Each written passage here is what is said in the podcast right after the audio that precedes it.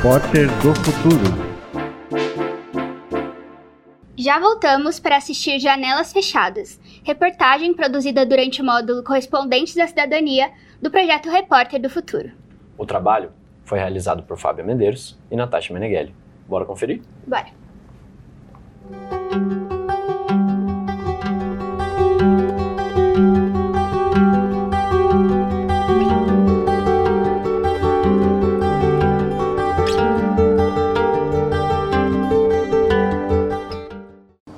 Você é o único estrangeiro do grupo na área onde você está trabalhando.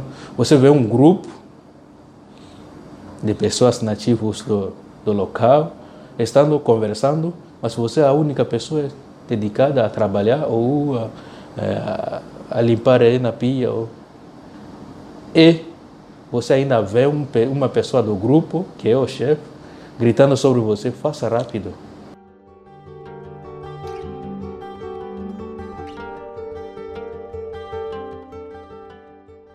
Porque já desde o início eu entrei não sabendo nada da, da área. Tá? Eu me lembro até que os nomes dos produtos são em português. Primeiramente, eu não sabia. Eu aprendi lá na hora.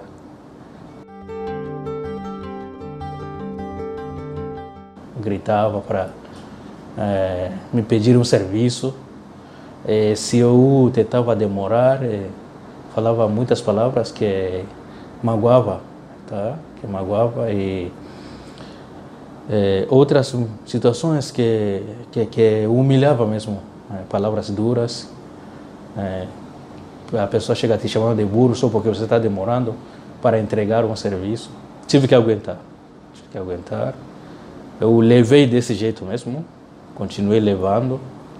E quando eu senti que não estava mais dando certo, eu saí. Então, é que a gente lá sofria bastante, bastante. Eu falei, é um lugar que, nossa, é... até cair na, na faculdade, tive acompanhamento com psicólogo, primeira vez, né? Nunca tive acompanhamento, mas trabalhando lá tive acompanhamento, porque era muito estresse, tipo, era desvalorizado, entendeu? A, a gerente, tipo, nossa, é, pelas mensagens dele foi onde o juiz olhou e falou que não tinha como né, a gente não ganhar por danos morais porque ela ia falar com a gente como fosse a gente fosse um lixo, entendeu? Ela falava que a gente não sabia vestir a blusa da empresa.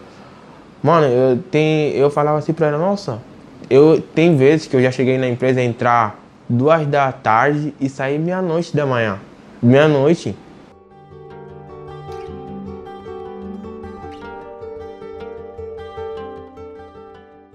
E fora isso, né, que o dono xingava. Xingava os funcionários, entendeu? Era sob pressão, você, você mesmo batendo meta, você não tinha valor, entendeu? Mano, imagina você numa empresa bater meta e ganhar uma Coca-Cola. Uma Coca. Mano, eu ficava assim, eu falava, mano, o cara tá fazendo milhões, milhões, aí você faz 32 mil pães e você ganha uma Coca. Só segurei uma mala pequena e vim cá. Cheguei a Braz. Aí uma boliviana me falou que se queria trabalhar eu disse sim. Mas não sabia que era escravização da pessoa. Aí aguantei esses seis meses porque eu não conhecia outras pessoas.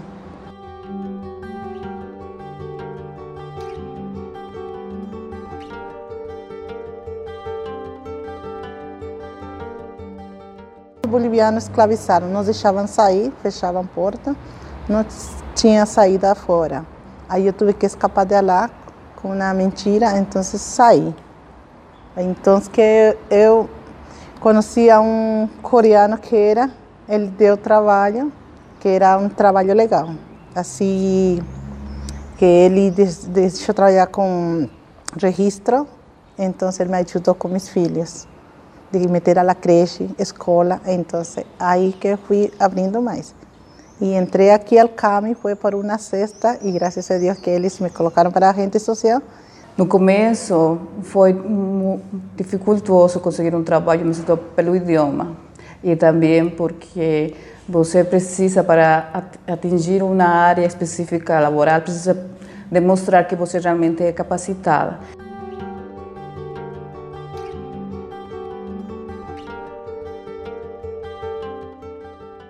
Ya tenía los cursos concluidos en Bolivia, tenía que volver a reciclarme, hacer nuevamente los cursos para poder atingir a área de trabalho que eu queria. Imigrante, ele leva um bagagem. Eu sou engenheiro civil no meu país, eu atuei. Não sou engenheiro civil, sou do papel. Se eu vou no meu país e falo, esse prédio que construí. Cheguei aqui, você sabe o trabalho que queria me dar? Sou faxina. Não estou minimizando o que está fazendo faxina, mas estou falando com orgulho acadêmico. Vocês estão se formando. Você gostaria, você vai num país e nesse país o trabalho que está se levando sou faxina? Você tem que chorar todo dia.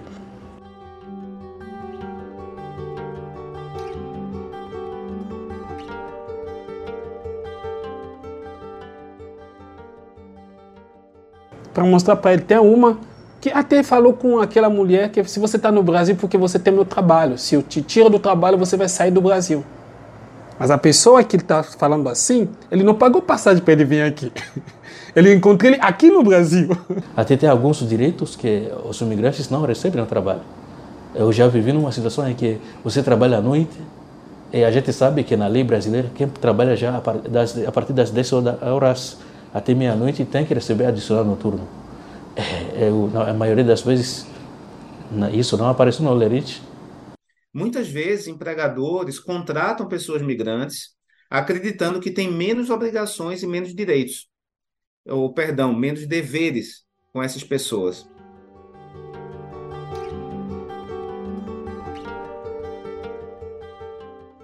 A legislação é clara: os direitos trabalhistas aplicam-se a todas as pessoas.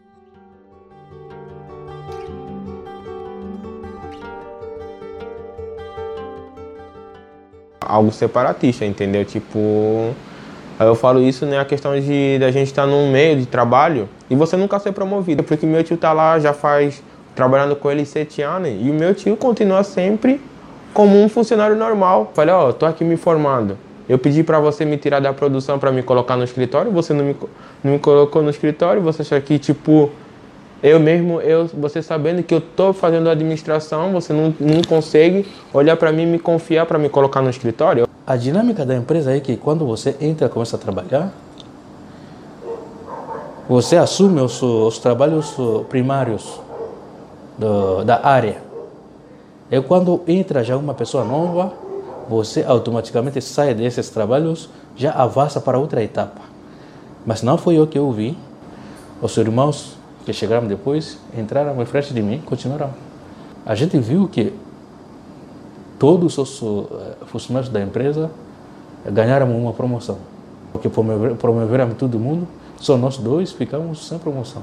E vocês eram os únicos imigrantes? Imigrantes. Imigrantes.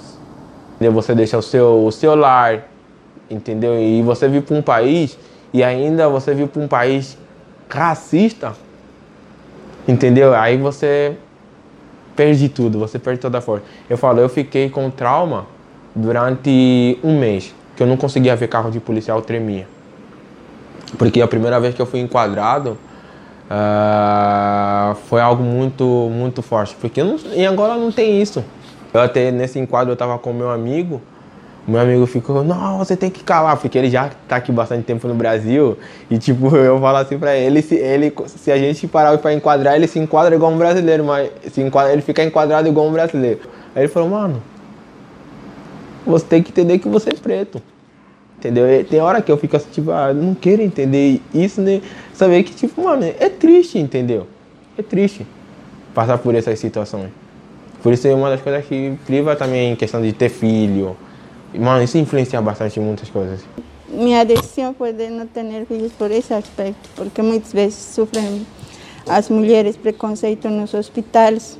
Às vezes eles falam com uma maneira busca de que eu vi isso que eles falam, você é, tem filhos, traz ao mundo filhos, filhos, filhos sem ter controle. Você tem que cuidar como se fosse algo errado ter filhos, né?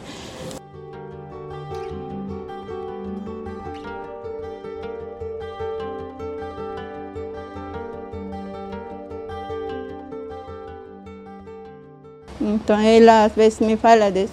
Mãe, na escola, às vezes, os mesmos meninos, desde pequenininha ela sempre falava, ele, as professoras muitas vezes têm esse de querer mais acolher o outro, ou a pele clara? Porque a pele outra é mais bonita. Olha que bonitinha quem tem pele clara e a outra não. E às vezes muitas coisas. Por isso eu optei por não ter mais ambiente. É, infelizmente, a proteção da infância migrante ou de crianças e adolescentes migrantes é um problema mundial e não só do Brasil. Mas é de fato uma, um problema a ser enfrentado a partir da lógica da infância e não a partir de um viés securitário ou que criminalize ou impeça a migração.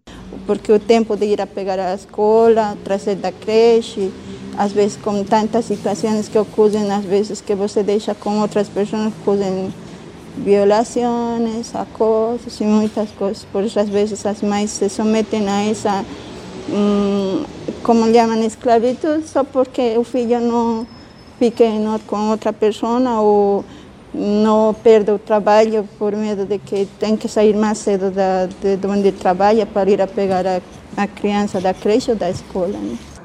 Eu trabalho como voluntária de assistente social na área de encame, na área com as mulheres imigrantes nas rodas de conversa, em informação sobre documentação sobre violência doméstica e mais que todo para que as mulheres sejam orientadas a conhecer seus direitos, seus deveres aqui num país estrangeiro para que elas possam se desenvolver tanto em casa, porque mulher imigrante, eu acredito que todas as mulheres do mundo somos, somos temos um montão de ofícios. Porque as pessoas não conhecem como é. O documento dele é como um papel, uma coisa assim. Ainda o documento é escrito provisório. Quem vive provisório no mundo? Quem pode viver provisório? Quando ele vai morrer, morrer ainda provisória? Ele come provisória? Muitas vezes a pessoa está numa situação de exploração e vai à defensoria sem saber que tem direitos, como, por exemplo, o direito de é, indenização ou de férias, 13º salário, de que, é, pelo simples fato de estar irregular, não vai ser presa e, portanto, se sente mais encorajada a denunciar ao explorador. Trabalhava numa pizzaria, né? Uh, muito tempo nessa assinatura. Quando eu fui para sair, né, ele ficou meio assim, pá, eu falei para ele, ó, você vai pagar todos os meus direitos e vai ser uma demissão indireta. Ele falou, como assim? Eu falei, você não me resistou? Pelo facto da lei fala isso, que você não registrando um funcionário, quando o funcionário quiser sair, você vai ter que pagar como ele fosse CLT. Me senti orgulhoso aqui. Eu saindo de lá, ele não demorou uma, uma semana, ele colocou para registrar todo mundo. Aí essas coisas, a gente tenta de negociar com a empresa, a empresa também entender que não é tão difícil de empregar imigrante. Imigrante não é ilegal. A gente está aqui não é porque a gente é burro, não. A gente está aqui, mas a gente procura saber, procurar nossos direitos, mesmo sendo estrangeiro ou trabalhador, entendeu? Eu falo, é a mesma coisa que vocês também deviam fazer que você está aqui, o patrão não está te fazendo um favor. Entendeu? Eu falei, é uma troca de interesse. O Brasil deve promover suas políticas, seus padrões de qualidade do trabalho. Esses padrões devem ser estendidos a pessoas migrantes e não se pode tolerar o trabalho escravo da pessoa migrante. Ela também tem direitos, são trabalhadores em igual condição aos trabalhadores brasileiros e a formalização e a garantia de direitos e políticas de segurança e saúde do trabalhador e da trabalhadora são essenciais para que o Brasil cumpra de fato a lei de imigração. Não é com a polícia civil, nem polícia eh, federal, é com o povo brasileiro. Se os imigrantes, se os brasileiros não entendem a gente, já era. Porque a gente não mora perto da polícia federal. mora perto da sua tia, do seu avô, do seu primo, ali que a gente mora. Se você é em Angola, você vai encontrar brasileiro. Entendeu? Eu falei, se você em qualquer outro lugar do mundo, vai encontrar brasileiro. Então, vocês, tipo, você quando vê a estrangeiro aqui, ainda mais africano, vocês pensam que o africano veio roubar aqui você trabalho. Não vê, eu falei, vocês só pensam que o, o estrangeiro bom é aquele que traz trabalho, mas vocês esquecem que tem mais brasileiro fora do que estrangeiro no Brasil. Imigração no mundo é fruto de mão de obra. Porque menos no Congo, mais no Brasil. O pão que eu como do Brasil significa dentro do pão se taxa, eu também estou pagando taxa. As pessoas têm que ver esse lado. Porque às vezes falam que o imigrante tem a mal barata, eles falam que cobram menos que o brasileiro, mas muitas vezes não é assim. Porque nós também, como eles, pensamos em crescer, não em ficar só assim em um lugar. Tem que ter uma política agissante. Como integrar essas pessoas? Por isso nós falamos sempre, Brasil abre as portas e fecha a janela. Não tem como respirar. O Brasil ainda é, não é uma terra é, de recebimento, é uma terra de passagem.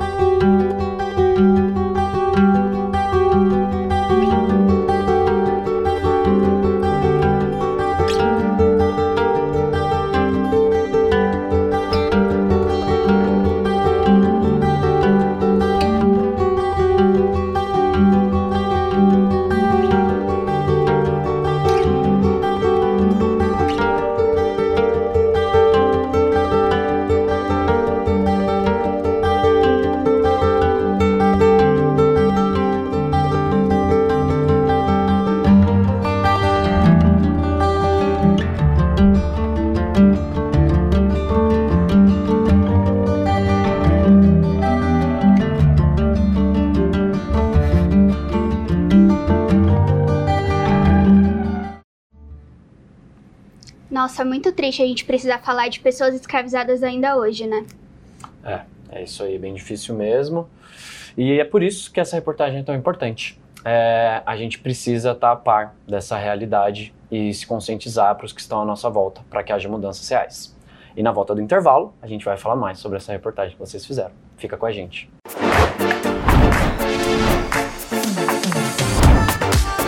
Repórter do Futuro.